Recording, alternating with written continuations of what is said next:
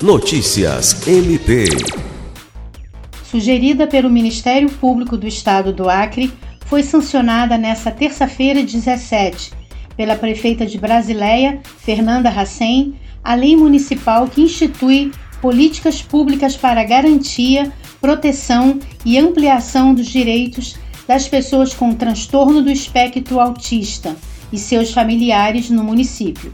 A lei é fruto de articulação da Promotoria de Justiça Civil de Brasileia, por meio do promotor de justiça Juliandro Martins, que encaminhou ofício à Câmara de Vereadores sugerindo a discussão, votação e aprovação de uma lei sobre o tema. E após a aprovação unânime do parlamento, reforçou junto à prefeita a importância da sanção da lei.